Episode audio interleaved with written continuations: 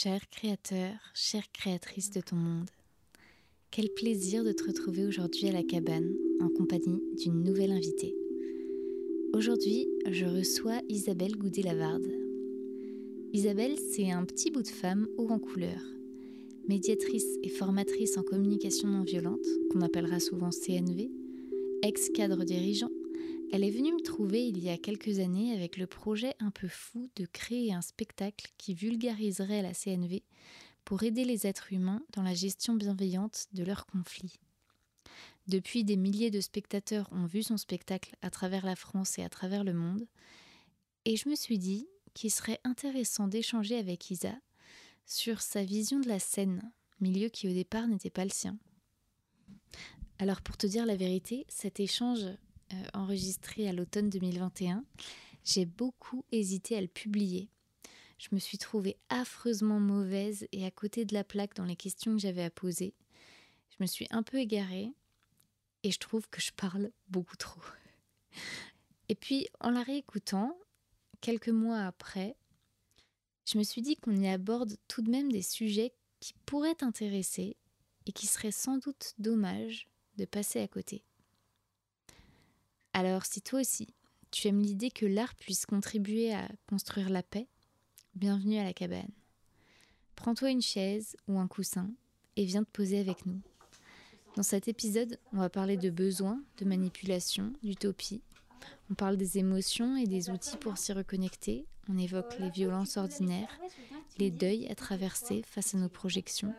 On parle d'empathie, de sympathie, d'antipathie de parentalité aussi, et du célèbre, si célèbre, ah, syndrome d'imposture. C'est carrément la cabane. C'est oui, ça lui avait vachement plu là.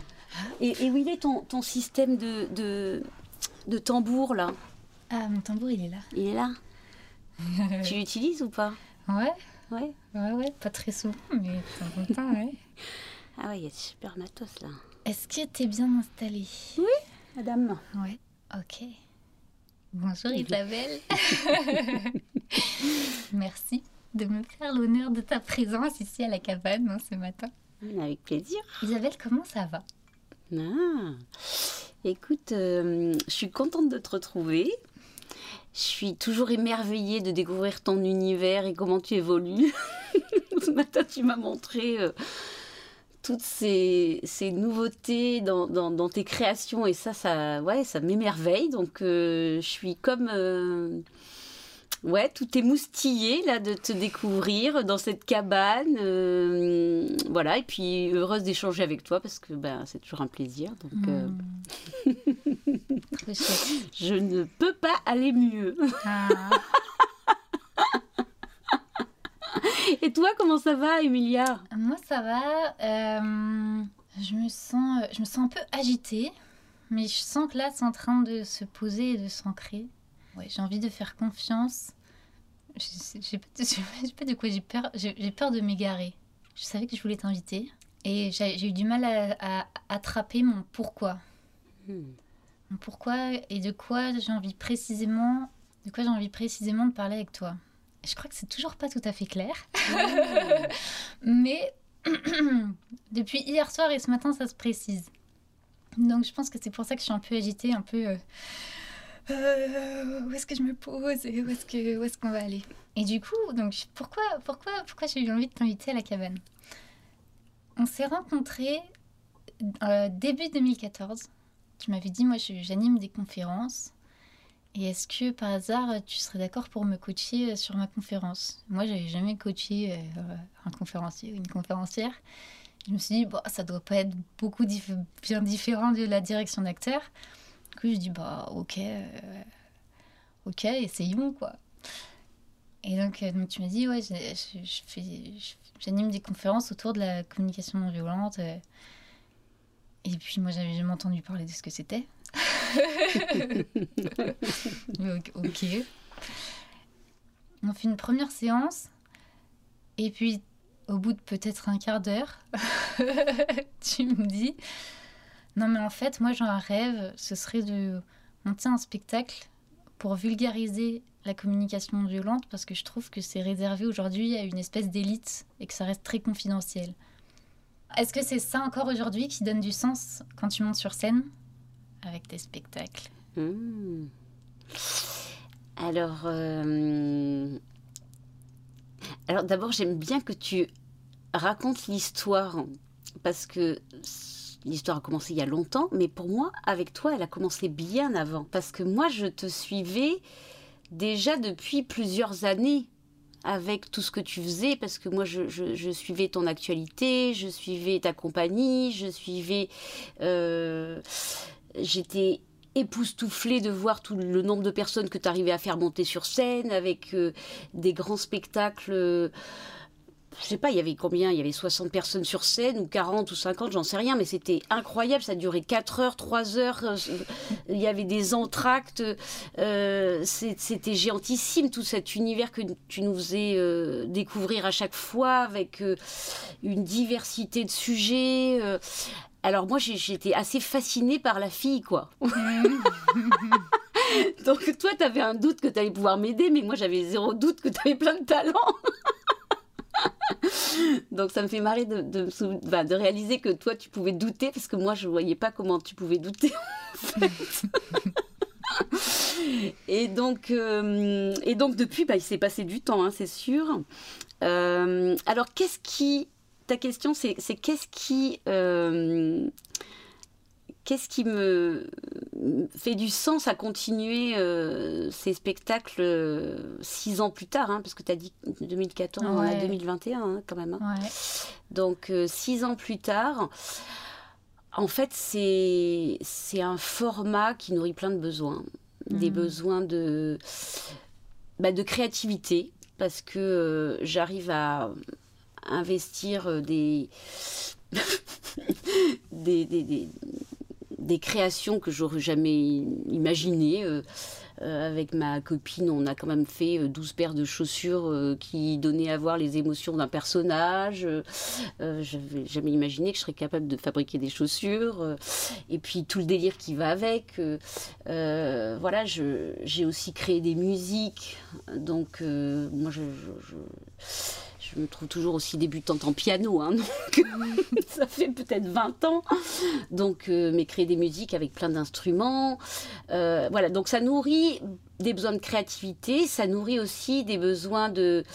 euh, d'intensité parce que ben voilà on se lance dans le grand bain puis c'est voilà c'est chaque création c'est- comme euh, un peu d'aventure quoi hein, qui se vit à chaque fois avec euh, comment comment ça va être reçu comment je vais être ce jour-là comment je vais pouvoir être bien dans mes baskets ou pas est-ce que je vais euh, est-ce que je vais pouvoir faire aux imprévus du truc qui n'était pas prévu donc ouais cette, euh, ce, goût de l'aventure je pense que c'est ça qui est là. Euh, un goût des rencontres aussi qui est, absolument incroyable. Il y a plein de personnes que j'ai rencontrées que j'aurais jamais rencontrées euh, notamment davantage des personnes dans le milieu dans le milieu du théâtre mais toutes sortes, enfin des personnes qui gèrent des théâtres, des personnes qui, euh, qui, qui sont dans, dans, dans la programmation, des personnes qui sont des passionnés, des personnes qui sont euh, euh, qui ont une culture théâtrale incroyable. Voilà, donc ça permet un enrichissement invraisemblable. Bon, sans compter que j'ai aussi pas mal voyagé, donc euh, moi qui n'étais jamais sortie de France, je suis quand même allée jouer même au Caire, donc euh, je veux dire, euh, bon, des endroits complètement incroyables. Bah, le souvenir que j'ai avec toi quand on a passé la frontière suisse où on s'est retrouvé arrêté par des par des, des, des- des- douaniers on savait même pas qu'il fallait euh, nous ont fait sortir des trucs pour savoir si on n'était pas des contrebandiers ou je sais pas ce qu'ils avaient imaginé qu'on était on a passé euh, des deux heures je sais pas combien de temps on a attendu et puis après Peut-être pas. ta Marseillaise là euh, tu te souviens c'était combien de temps Non, une heure? Oui, je- ouais, il y qui avait- vérifiait des papiers que je que sais pas le coffre était blindé avec les décors et. mais oui Ouais, ouais, Ça a duré un petit moment, euh, immense. par une éternité ce truc-là. Mais avec, euh, avec notre naïveté qu'on pouvait passer la frontière, euh, le coffre blindé sans avoir de compte à rendre à personne. voilà, donc un goût d'aventure, de rencontre, de voilà, d'exploration aussi, parce que voilà, j'explore des, des, des, sujets euh, euh, que j'avais jamais expérimenté auparavant, puis plein d'apprentissage, parce que entre le moment où j'ai commencé avec toi et puis aujourd'hui, ben, j'ai quand même un peu progressé dans ma façon de jouer. Donc, euh, avec toute la patience dont, j'ai bénéficié de, toi, de, tous ceux qui m'ont accompagné, euh, ben c'est beaucoup d'apprentissage, beaucoup d'évolution personnelle. Euh, voilà, j'oublie sûrement plein de besoins qui sont comblés avec cette et, cette intention première qui est de dire moi c'est pas c'est pas un spectacle pour faire rire, c'est un spectacle qui porte un message. Et donc, euh, un message de ben, la paix, ça s'apprend. La paix, euh, si on mettait autant d'énergie à construire la paix et autant d'argent euh, qu'on en met pour faire la guerre, eh ben, ça donnerait sûrement un goût différent d'être sur cette planète. Donc, donc voilà, c'est ce message aussi qui m'anime, qui fait sens depuis le début. Et puis, euh, bah, reconnaître que c'est plus accessible de payer 10-15 euh, euros une entrée pour 1h30 dans un spectacle que euh, de payer 130 euros une journée de stage. Mmh. Donc, c'est un format qui rend accessible un propos euh, qui est plutôt assez confidentiel euh, parce que ça touche plutôt des privilégiés ou des personnes qui sont déjà sensibilisées à ces sujets. Donc ça, ça ouvre un public plus large et, ça, ça m'intéresse de pouvoir aller à la rencontre des personnes qui seraient voilà, qui qui, qui, auraient pas poussé la, porte d'un stage. Hmm. Porter le message de la paix. Hmm qu'on peut, qu'on peut vivre dans, dans des modes où euh, ouais, on peut rester soi, être euh, en lien avec les autres, vivre la paix dans ses baskets, tout en gardant des liens avec les autres. Et puis, euh, et puis ça va au-delà de, de soi. C'est comment une transformation personnelle, elle peut se, être au service d'un changement social euh, plus large. Donc c'est, moi j'aime bien dire que c'est ma façon de faire de la politique au sens noble du terme. C'est que oui, c'est c'est un message qui ouais qui sert un changement social à plus grande échelle. Hmm. Comment t'es tombée dans la CNV ah. Elle est tombée dans la marmite de la CNV. Tu m'as dit que tu étais allé à une conférence, je crois, mm. et que euh, et que t'es ressortie de là en te disant mais qu'est-ce que c'est ce truc, c'est quoi les besoins, moi j'ai pas de besoins. Ouais. Tu m'as raconté un truc comme ça. Et, du coup, je veux bien que tu me racontes à nouveau cette histoire du coup parce que je l'ai pas bien en tête. Et peut-être de réussir à comprendre vraiment c'est quoi la bascule qui fait que tu que as vraiment plongé dedans et puis au point que bah aujourd'hui euh, j'ai envie de dire, c'est ta vie, quoi. Euh, bon, ça, la rencontre avec la CNV, ça s'inscrit dans une quête euh, euh, personnelle de, depuis longtemps, où je, moi, je dirigeais des équipes et je, me sentais bien démunie à pouvoir soutenir la coopération, voir comment j'arrivais à, rester moi sans me perdre dans le collectif, comment je réussissais à, voilà, à faire avec les objections qui me terrorisaient. Enfin voilà, donc j'étais assez démunie à, piloter mes équipes, à, conduire des réunions, des choses comme ça. Et du coup, euh, moi, je me suis formée à plein de choses. Mais euh, je ne sais pas quoi, je me suis pas formée tellement je trouve que je me suis formée à plein de choses. Avec plus ou moins de bonheur, hein, parce que euh, avec mon côté bon disciple, ben, je pouvais mettre en place aussi des choses sans en prendre la mesure des impacts. Hein. Euh, à l'époque, euh, je me souvenais avoir lu un livre qui est toujours best-seller à la FNAC, hein, qui est le, petit traité de manipulation des gens honnêtes. Donc, ben, voilà, quand on lit des chapitres comme ça, ben, on arrive assez vite à mettre ça en application. Juste, euh, on, apprend à ses dépens que ben, ça inspire pas la confiance aux autres et puis qu'ils ont vraiment envie de se tirer et de fuir euh, la relation, quoi. Mais ça, on l'apprend à ses dépens avec la naïveté qui était la mienne. Ben voilà, c'était, ça faisait partie des expériences un peu malheureuses. Et, euh, et dans la bataille, euh, enfin dans la bataille, dans mon, sur mon chemin, une des mésaventures, c'était euh, mon divorce que j'avais pas vu venir. Et, euh, et du coup, quand il s'est agi de me remettre en couple avec euh, Jérôme, mon mari d'aujourd'hui, moi j'étais complètement terrorisée, tétanisée, carrément en panique, quoi, parce que je j'avais pas la confiance qu'on pourrait traverser les crises en, en sortant vivant, parce que je me sentais complètement démunie à voilà,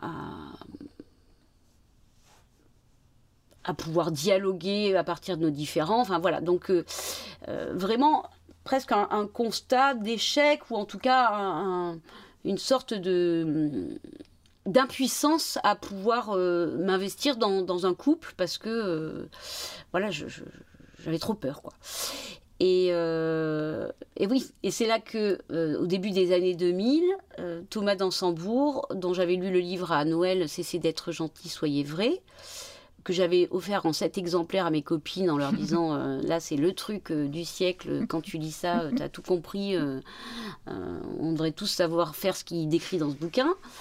Il passe à Palaiso, euh, et je, dis à Jérôme, ben, on pourrait l'écouter ce qu'il dit ce gars-là, tellement ce qu'il écrit, c'est intéressant, quoi. Bon, à l'époque, Jérôme, il n'est pas, tellement euh, intéressé à avec ces sujets, donc il me dit non, non, mais on a autre chose à faire que d'aller euh, regarder des éléphants roses dans lévitation. Enfin bon, il y avait plein de préjugés sur ces démarches-là. et du coup, ben, je finis par, on finit par tomber d'accord que on n'a qu'à y aller, et puis si on s'ennuie, ben, on s'en va, parce que de toute façon, euh, on ne prend pas de risque. Quoi. Donc nous voilà partis, et, euh, cette conférence, euh, elle dure, je sais pas, deux heures, et on ne voit pas le temps passer, on est complètement captivé. On sort de là, on, dit, on était subjugués, on dit, bah ouais, c'est sûr que si on savait faire ça, peut-être qu'on arriverait à traverser les crises, peut-être que si on savait faire ça, on pourrait réussir à rester ensemble et à pas divorcer euh, à, grand fracas, parce que j'étais toujours traumatisée là. Et puis je lui dis, mais moi il y a un truc qui m'inquiète quand même. Euh, ce gars-là, il dit qu'on a des besoins. Toi, tu as des besoins parce que moi, je, voudrais savoir quoi. Et puis il me dit, mais non, mais moi j'ai aucun besoin quoi. Puis alors moi je lui dis, mais moi je suis hyper contente parce que moi non plus quoi. Enfin, je suis rassurée, je suis complètement rassurée.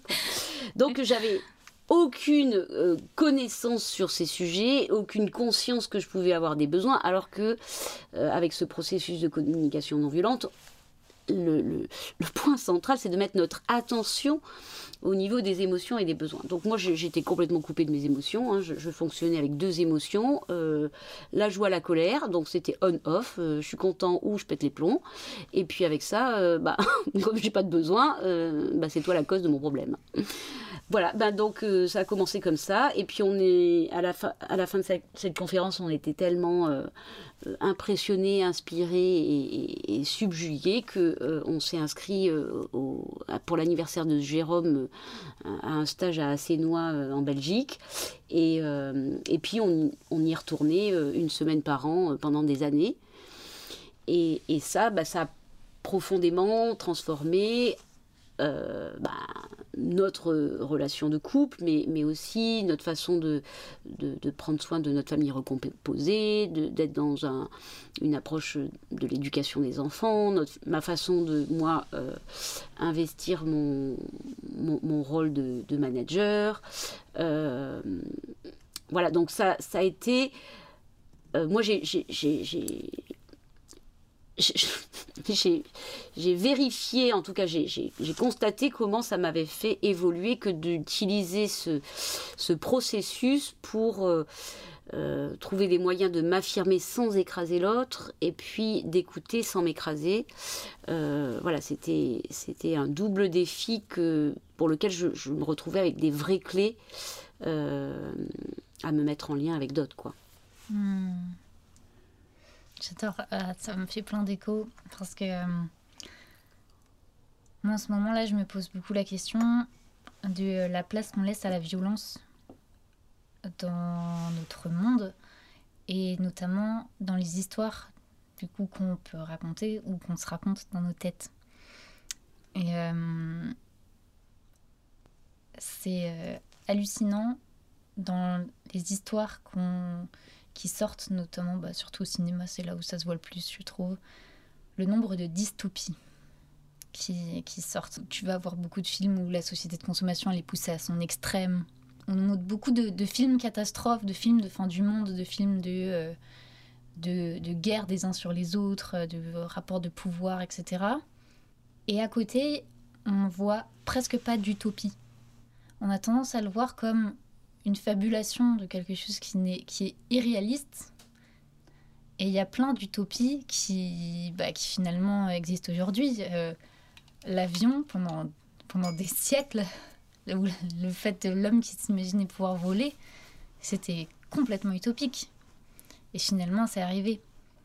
Et du coup, euh, du coup je me pose beaucoup cette question. Euh, comment et pourquoi on laisse autant de place fait de voir des, dystopies tout le temps, ça crée aussi des schémas, nous, dans nos têtes, que bah, c'est la seule voie possible.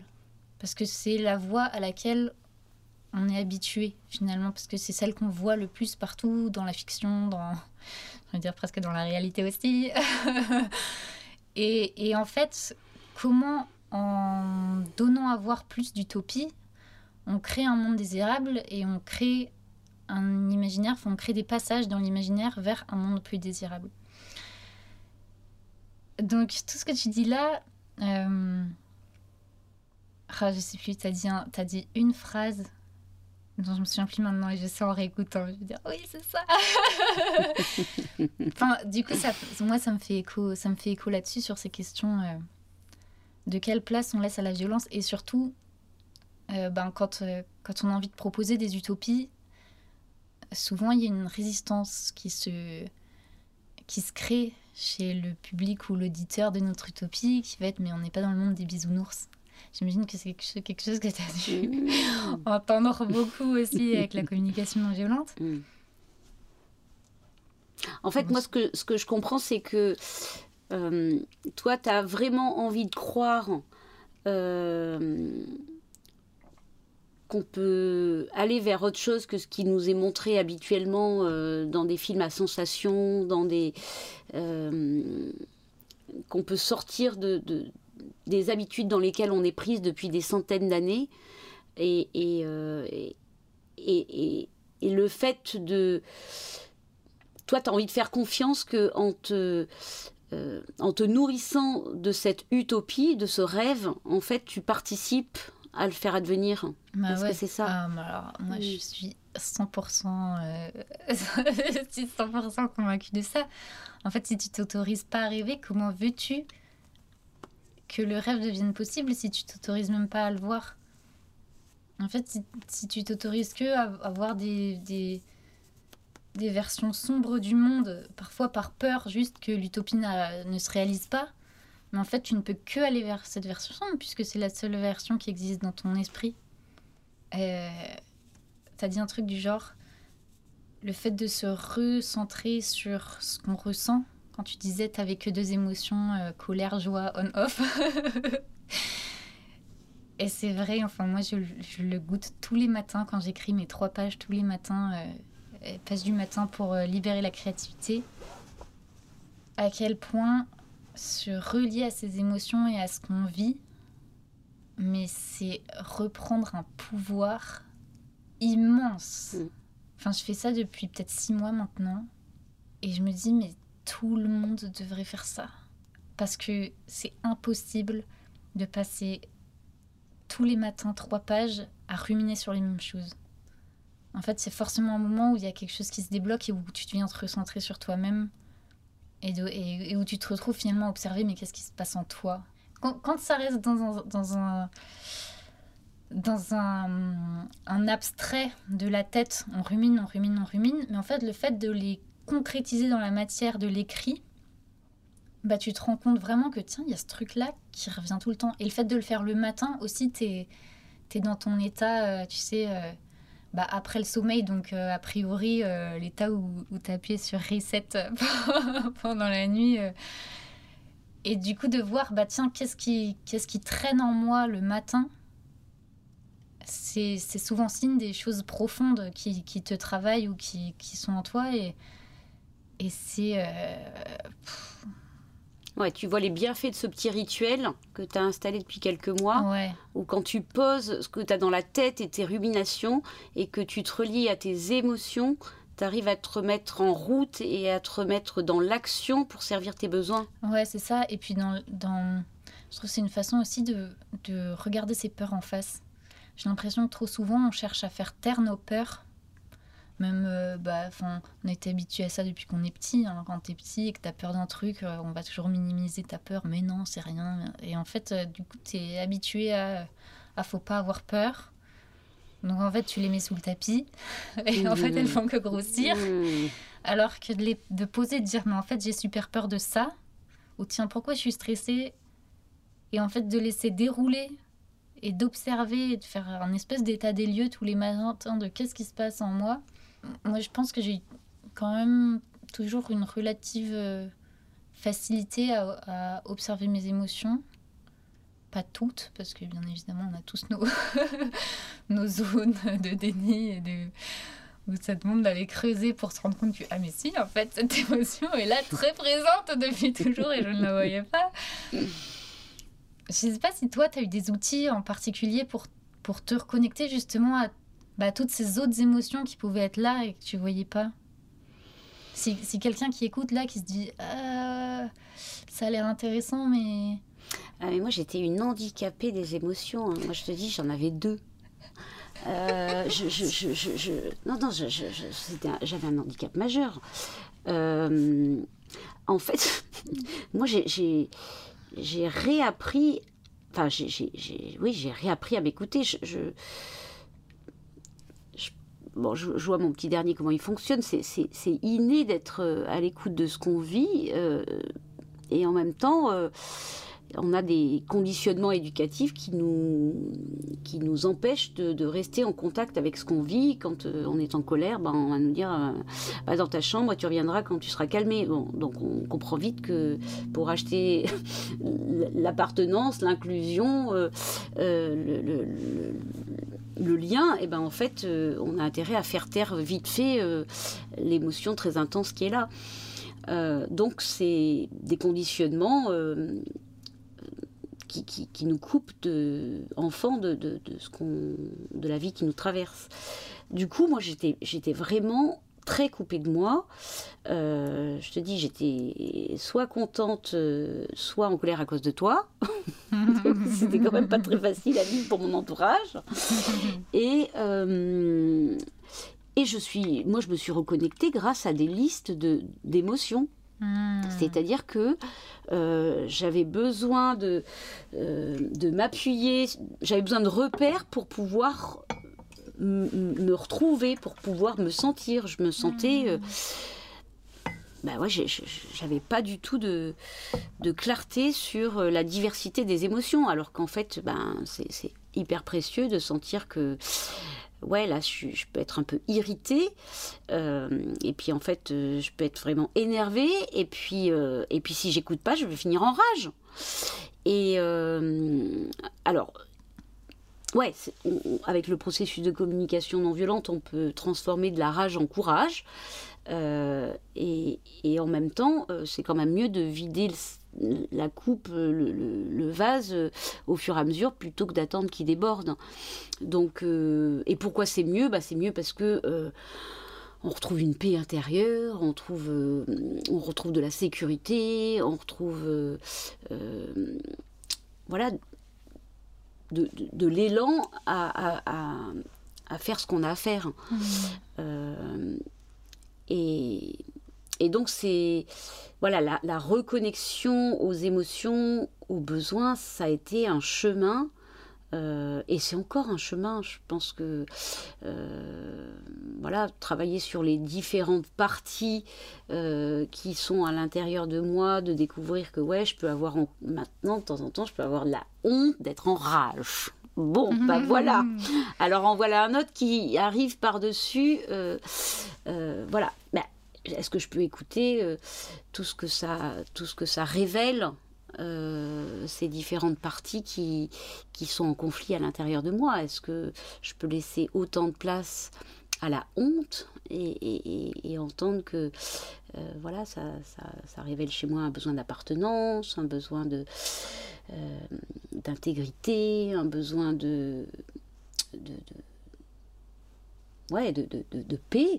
Et puis, euh, est-ce que je peux écouter toute la colère qui, qui est là et, qui, qui, qui, est une belle énergie au service de la vie? Hmm. Comment elle, cette, cette colère, elle va m'aider à taper le coup de pied au fond de la piscine pour pas, euh, pour pas crever, quoi? Donc c'est alerte rouge dans le système. Alors est-ce que voilà, est-ce que je peux composer avec toutes ces parts de moi et comment je peux dialoguer avec pour regarder les conflits que je vis à l'intérieur ben, comme, des, comme des occasions de créer des espaces de paix intérieure euh, pour mieux aller à l'extérieur avec les autres, euh, à l'extérieur pour moi et investir ma vie. Ça te parle, je te vois hocher de la tête. Mmh, ouais, je pense à plein de trucs en même temps. Je dis, ouais, ça fait des liens dans ma tête. Ben ouais, en fait, ce que je trouve merveilleux, c'est. Euh, et moi, dans les histoires que j'ai envie de raconter, j'ai beaucoup envie d'apporter ça, l'écoute des émotions. Moi, je dirais que mes émotions, alors, j'en ai pas que deux. mais, euh, mais moi, je sais que ça a toujours été la tristesse qui prend beaucoup, beaucoup de place. Vraiment beaucoup de place. Et, euh, et je me suis rendu compte ces dernières années qu'une des raisons de pourquoi la tristesse prenait beaucoup de place, c'était parce que je sentais que mes émotions n'étaient pas reçues. Donc déjà d'apprendre à soi-même recevoir ses propres émotions, c'est hyper soulageant. Et puis, euh, et puis ouais, en fait tout ce qui me fait, euh, tout ce qui me fait euh, poser ces questions autour de la violence, c'est j'ai l'impression d'être vraiment de moins en moins tolérante à la violence dans le sens en fait d'y être de plus en plus sensible un, un point, des fois, que sortir, en fait, j'ai l'impression que j'entends tout autour de moi. C'est ce que je te disais tout à l'heure, quand, juste avant, quand ma fenêtre est ouverte et que j'entends les passants, parce qu'il y a quand même beaucoup de passants qui passent euh, en bas, j'ai l'impression que 9 conversations sur 10 sont d'une violence et particulièrement les parents qui parlent à leurs enfants. Parce que comme il y a des jolis ponts juste en bas de ma fenêtre, moi j'entends tous ceux qui veulent que leurs enfants soient les plus beaux sur les photos qu'ils vont prendre. Et je passe ma vie à entendre des t'es pas belle, arrête, euh, fais passif. Enfin. Et des fois, j'ai juste envie de me plonger par la fenêtre et de ramener ma fraise en fait. Et de dire, mais vous vous entendez parler? Hmm. Et j'ai l'impression que tout le monde est toujours en train soit de cracher les uns sur les autres ou de, de, mal se parler ou de mal parler d'un absent, bien évidemment. Euh. Et en fait, je me dis, mais j'ai l'impression que la violence, elle est, elle est partout. Et moi, je la reçois beaucoup euh, quand on vient te donner des conseils. des conseils que t'as pas demandé. Parce que ouais, moi, je sais que j'ai besoin que mes émotions soient juste entendues, qu'elles aient la place de s'exprimer. Et du coup, j'ai pris l'habitude de, de peu les exprimer à mon entourage parce que, en fait, je trouve pas la place. Je trouve pas la place parce que j'ai. Parfois, c'est le fait de l'exprimer qui m'aide à me rendre compte de l'émotion que je suis en train de vivre.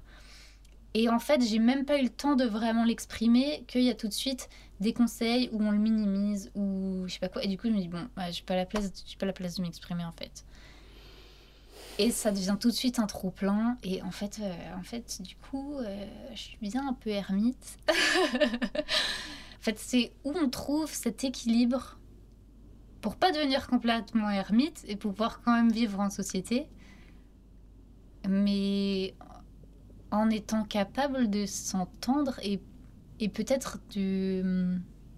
Parce que moi, je sais que je le fais aussi des fois et je m'en rends compte et je me dis, oh là là, mince, là, je suis dans de la projection. Et il y a des moments, c'est sacrément dur de pas être dans de la projection quand les autres euh, nous expriment leur peur ou leur truc, quand ça vient heurter quelque chose en nous qui est dur à recevoir, quoi. Je sais pas où je vais avec cette pensée qui se déroule. Mais ouais, en tout cas, je suis dans un questionnement de garder l'équilibre pour euh, entendre ou, euh, ou à pas se laisser heurter par ce qui nous semble violent autour. En tout cas pour moi. Parce que ce qui peut être euh, violent pour moi peut ne pas du tout l'être pour quelqu'un d'autre, quoi. Et Attends, parce que là, je m'éparpille. J'ai trop de pensées en même temps, ça se mmh. bouscule au portillon. est-ce que, euh, est-ce qu'il y a ce moment aussi où, quand tu arrives à un certain niveau de, de conscience, d'écoute de toi, d'écoute de l'autre, tu sens que toi, tu arrives à créer un espace d'écoute pour l'autre, mais tu as du mal à trouver pour toi ce même espace d'écoute. Enfin, Est-ce que c'est quelque chose qui te parle ou pas? Euh, ouais, ta question c'est est-ce que euh, tu me dis si c'est ça hein, Est-ce que quand euh, est-ce que tu arrives à vivre à équival est-ce que j'arrive à vivre à équivalence l'écoute empathique de l'autre et l'écoute empathique de moi-même? Est-ce que c'est quelque chose comme ça hmm. ah, En fait, peut-être que cette reformulation apporte déjà une réponse à ma question. c'est plus c'est plus moi je sais que des fois je me sens triste parce que en fait, j'ai l'impression de ne, de ne pas forcément réussir à retrouver l'écoute que la qualité d'écoute que je suis capable d'offrir. Ben parfois, euh, l'auto-empathie, ça suffit pas. Tu as as besoin de la recevoir de l'extérieur, en fait. Et, euh, et je sais qu'il y a des moments où j'ai une partie de moi qui dit, ben la personne en face, elle n'est pas assez euh, éduquée, entre guillemets, ou éveillée sur ce, sur ce, ce domaine-là pour pouvoir euh, accueillir ce que j'ai à dire ou ce que, ou ce que je vis et que du coup, euh, du coup, je me sens dans une espèce de tristesse de ce que la relation n'est pas encore et qu'elle pourrait être hmm. si, hmm. si en face il y avait cette même qualité hmm. d'écoute. Ouais, donc c'est peut-être que tu es un peu déçu de voir que la, la relation, elle n'est pas au niveau où tu l'espérerais, où tu l'espérais, et tu es plongé dans cette tristesse d'observer cet écart entre ce que tu rêverais dans cette relation et ce qui s'y vit vraiment. Hmm. Est-ce que ouais, c'est un, un truc comme ça. Je pense que c'est je pense que c'est plus, plus existentiel encore parce que tu sais, pas une relation en particulier, c'est un peu tout. Ça, mm. ça, ça, vient. En fait, je pense que ça vient me confirmer une espèce de croyance que. Euh, qu'il y a un décalage entre moi et le reste du monde. Mais bon, c'est peut-être quelque chose qu'on ressent tous à, à, différents moments. Mais je sais que chez moi, c'est assez fort. Enfin, euh, du coup, je me demandais si, si toi, en tant que formatrice certifiée en CNV, qui, qui du coup a énormément d'outils, énormément, enfin, qui pratique ça au quotidien, si parfois tu pouvais ressentir quelque chose d'un peu similaire ou pas. Hmm. Ben. Ben ouais. en fait. Euh, en fait c'est sûr que si, euh, voilà, quand je suis euh, très attachée à un idéal, que j'ai des, voilà, des, projections comme ça sur ce que les choses devraient être, sur la relation, comment ça devrait se passer, sur l'autre, comment il devrait faire, eh ben, je suis prise dans... Euh, ouais, je, suis prise avec mes exigences, je suis prise avec mes. Je suis attachée à mon idéal. Et ça, c'est hyper souffrant. Hmm. En fait, c'est hyper souffrant parce que. Euh, parce que ça me. Je suis déconnectée avec. Euh, la réalité de la vie, avec les limites, avec les limites qui sont chez moi, à accueillir la différence, avec les limites qui sont celles de l'autre, à, être sur son chemin comme il est, et, moi comme je suis, voilà. Et du coup, euh, oui, si je... Et ça m'arrive dans plein de sujets, hein, si je suis trop attachée à, un idéal, euh, et je peux avoir un idéal tous les matins, hein, mhm. avec toutes les personnes que je rencontre, hein, eh ben je prends le risque de la déception. Et la déception, plus la déception, plus la déception, ça me plongeait dans une, une profonde dépression. Donc, euh, ouais, c'est aussi euh, précieux de, de, de, traverser cette tristesse qui nous invite à faire le deuil, hmm. à faire le deuil de nos limites, à faire le deuil pour nous offrir de la bienveillance avec nos limites mutuelles. Euh, parce qu'on est des êtres limités. Même si on rêverait d'être euh, sans idéal, sans exigence, que avec euh, une capacité à offrir de l'empathie à la terre entière et, de pouvoir donner que le meilleur de soi, ben en fait,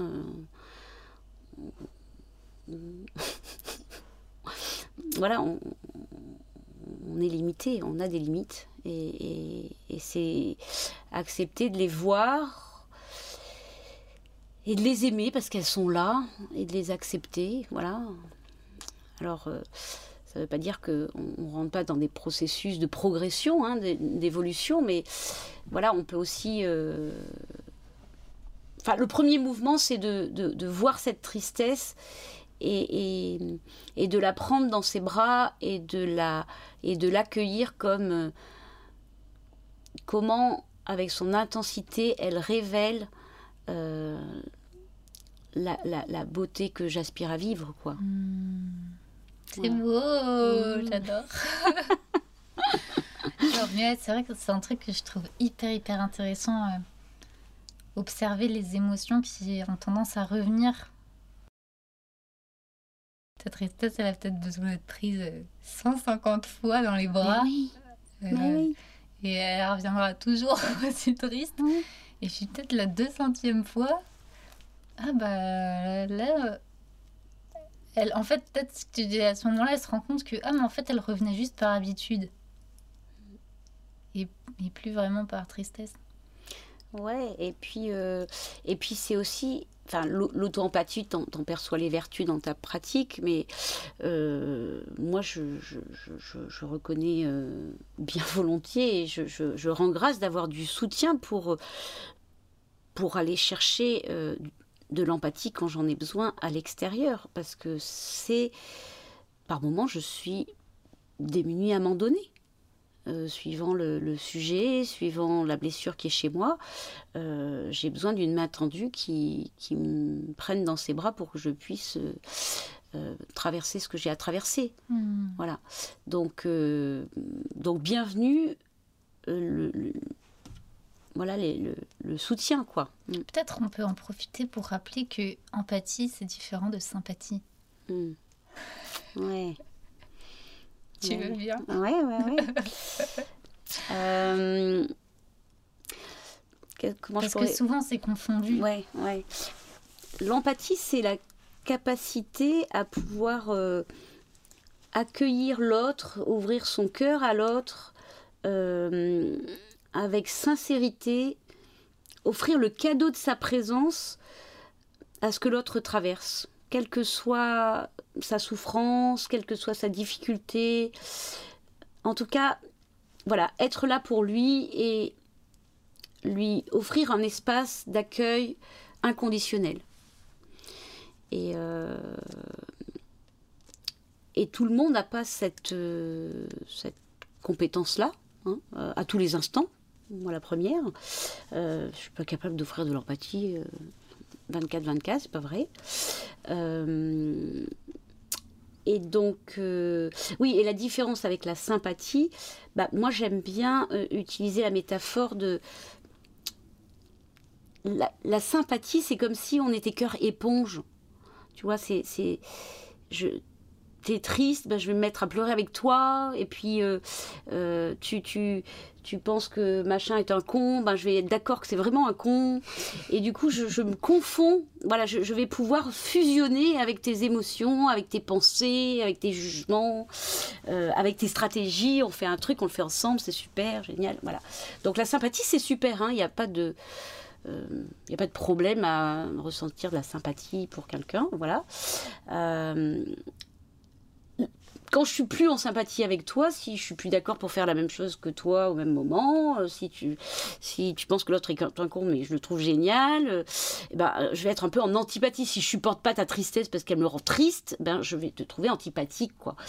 Et, donc je vais être en antipathie avec toi et je vais bah, avoir tendance à te fuir ou à te ou avoir des exigences sur toi pour que tu puisses changer quand même. Hein. Voilà, donc c'est le cœur de pierre. C'est je me laisse mhm. pas, euh, je mets de la distance et je, deviens insensible à ce qui se passe pour toi. Et moi j'aime bien euh, l'image de le cœur qui pratique l'empathie, c'est le cœur tambour, c'est je peux être en résonance avec ce qui se passe pour toi, je peux accueillir la, vibration qui est là, je peux rester avec, je peux, voilà, je peux, je peux prendre plaisir à être là, euh, même si tu es triste, même si tu es en colère, même si tu es, quoi qu'il t'arrive, en tout cas, je peux, je peux être là. Mmh. Parce que je si sais. je suis pas d'accord avec toi. Ouais. Mmh. Et du coup, ça va ouvrir un espace où, ok, on va pouvoir se parler. Pourquoi tu es en colère contre moi? Qu'est-ce qui se passe?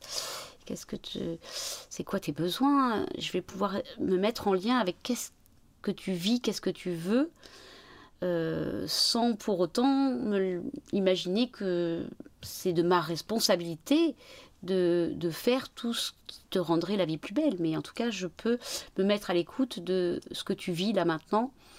Et, euh, voilà, quelle que soit la façon dont tu le dis, quelle que soit, même si tu gardes le silence,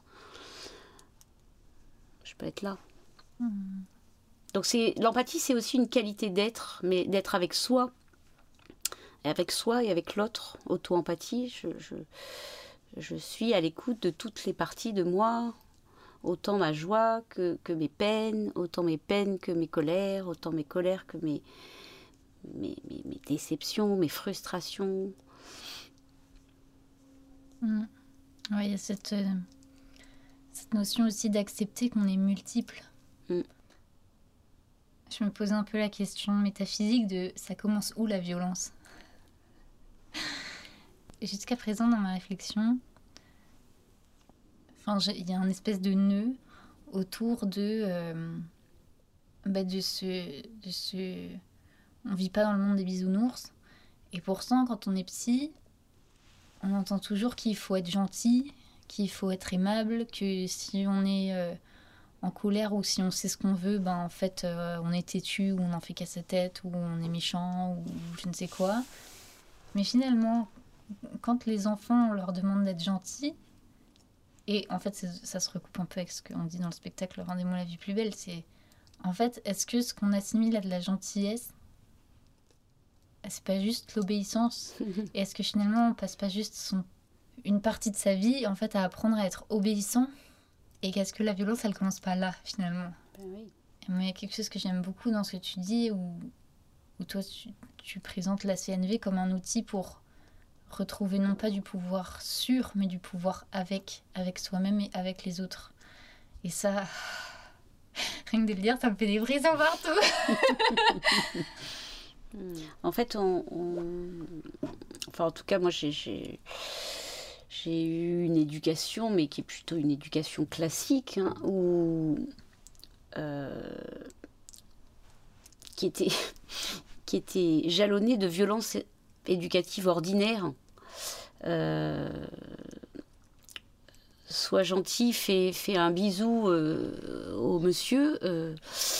bah ouais, mais en fait, moi, même en tant qu'adulte, est-ce que j'ai envie de d'embrasser tous les barbus qui sont là euh, parce que ça pique, euh, non euh, Est-ce que on, laisse un espace à ce que l'enfant puisse se relier à qu'est-ce qu'il a l'élan, qu'est-ce qui est ajusté pour lui par rapport aux besoins qui sont là maintenant.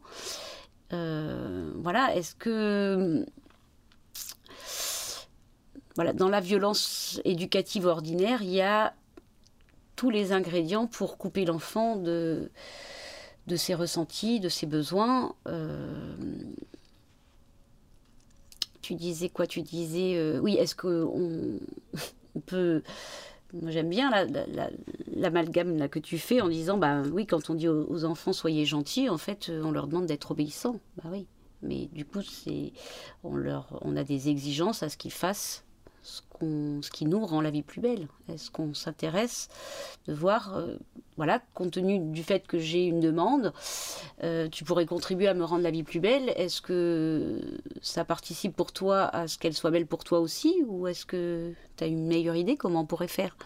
Voilà, bah, cet espace du dialogue avec l'enfant, il est pas toujours présent. Et, euh, et ça, ça jalonne. bah ouais, ça jalonne l'enfance, quoi. Mm, mm. Tout un programme, ma belle. Tout un programme. Est-ce que je peux te poser une question qui, je sais, euh, turlupine beaucoup les gens qui écoutent? Vas-y. Donc, toi qui, à la base, ne viens pas du tout du milieu du spectacle, est-ce que euh, ça t'est arrivé ou ça peut t'arriver encore d'avoir un syndrome de l'imposteur? Bah, Moi, quand on me dit t'es comédienne, à chaque fois, je, je ne sais pas quoi répondre. Donc je, crois que c'est ça, en fait, c'est que est-ce que je me reconnais euh, avec cette étiquette? En quoi elle euh, en quoi elle est à mon service, en quoi elle me limite? Euh, ouais, oui, oui, c'est mais ça vient aussi parler, euh, au-delà de l'étiquette, de euh, comment je me reconnais avec ce que je fais. Hein. Hmm. Est-ce que... Euh, oui, donc je pense que oui. bon, moi j'ai pas mal été challengée sur, sur ma capacité à accueillir les critiques quand, quand, j'offrais mes spectacles.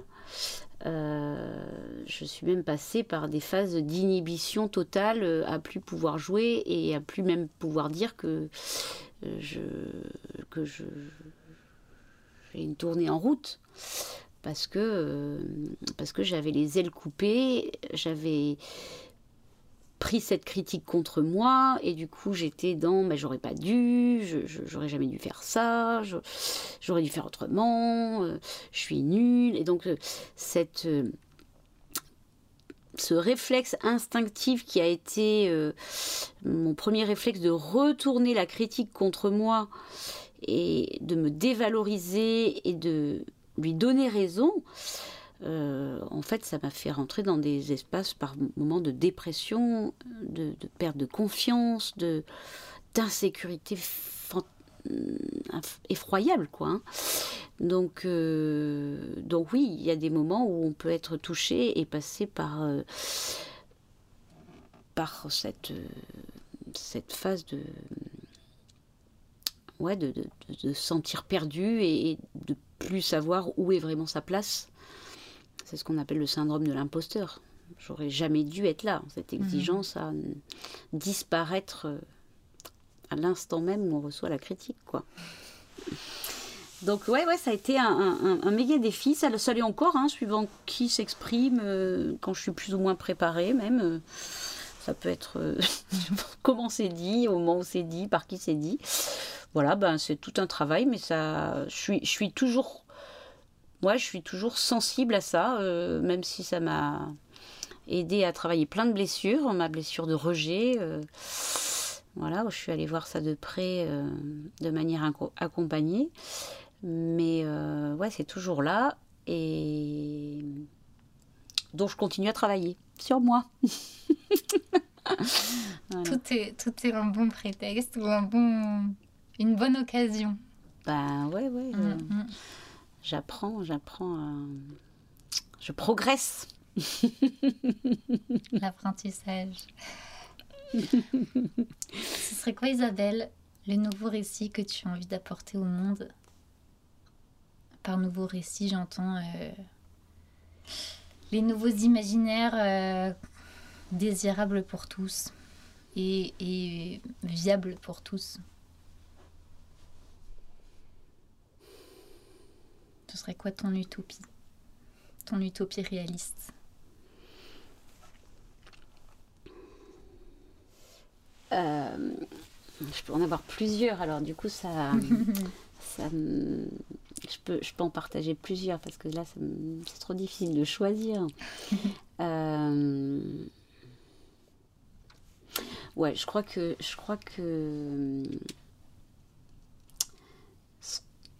un des trucs qui me, que je crois profondément, c'est que on peut construire un monde dans lequel les besoins de chaque personne peuvent être pris en considération. Hmm. Et, euh, et ça, c'est le chemin vers l'abondance. Si on vit le manque aujourd'hui, c'est pas parce que il manque quelque chose, c'est parce que on, on a arrêté de rêver que tout était possible. Et si on, on continue à se parler de, de ce dont on a besoin, si on continue à, se rencontrer dans des espaces euh, d'humanité, on va pouvoir s'entraider, on va pouvoir euh, se voir comme interconnectés et on va pouvoir euh, faire des grandes choses.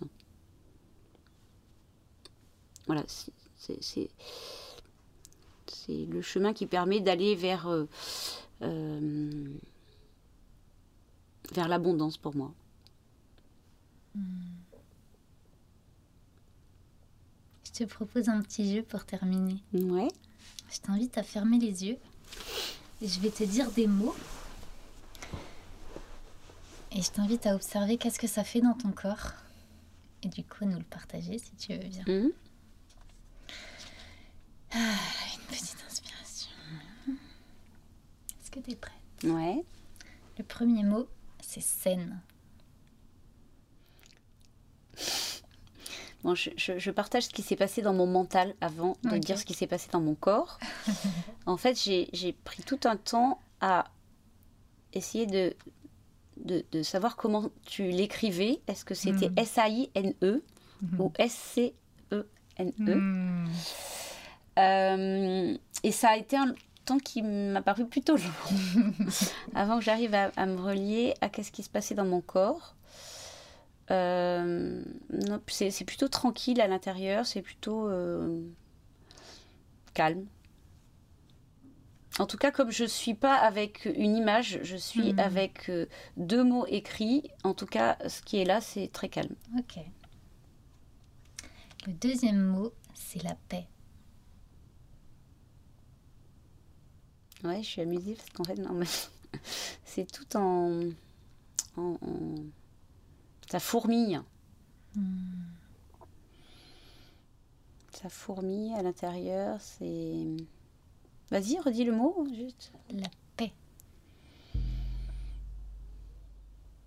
Ouais, il y a comme un truc qui coule à l'intérieur, mais qui coule euh, comme euh, avec vitalité. Hmm. Le dernier mot Ouais. Le dernier mot, c'est spontanéité. Hmm. Euh, ça frétille. ouais, ouais, c'est, Ça danse à l'intérieur. C'est la danse de la joie. Merci Isabelle. Merci. Merci infiniment d'être venue. Tu peux laisser un petit mot sur le mur avec euh, un des stylos qui est là, il y a du papier en dessous. Et puis, euh, ben, on va souhaiter une bonne journée, une bonne nuit, une belle vie à ceux qui écoutent. Et puis on se dit à bientôt dans la cabane.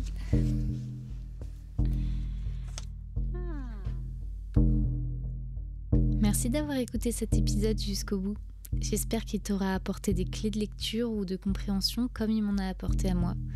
J'ai adoré le réécouter huit mois après et réaliser combien certaines phrases résonnent aujourd'hui avec intensité là où avant je les avais à peine relevées. te mets tous les liens pour suivre l'œuvre d'Isabelle dans la description. Tu y trouveras également le lien vers la newsletter de la cabane, une lettre bimensuelle avec des trucs et astuces pour t'aider dans l'écriture de nouveaux récits impactants pour euh, le spectacle vivant et le cinéma. C'est mon moyen de communication préféré pour garder le lien avec toi, maintenant que j'ai choisi de délaisser le brouhaha des réseaux sociaux. Si l'épisode t'a plu, je t'invite à t'abonner, à lui mettre des étoiles si le cœur t'en dit, et surtout à le partager à quelqu'un à qui il pourrait parler. On se retrouve dans deux semaines pour un nouvel épisode. D'ici là, prends soin de toi. Et si l'envie t'en prend, pars donc à la rencontre de tes besoins et à l'écoute de tes émotions. À bientôt à la cabane.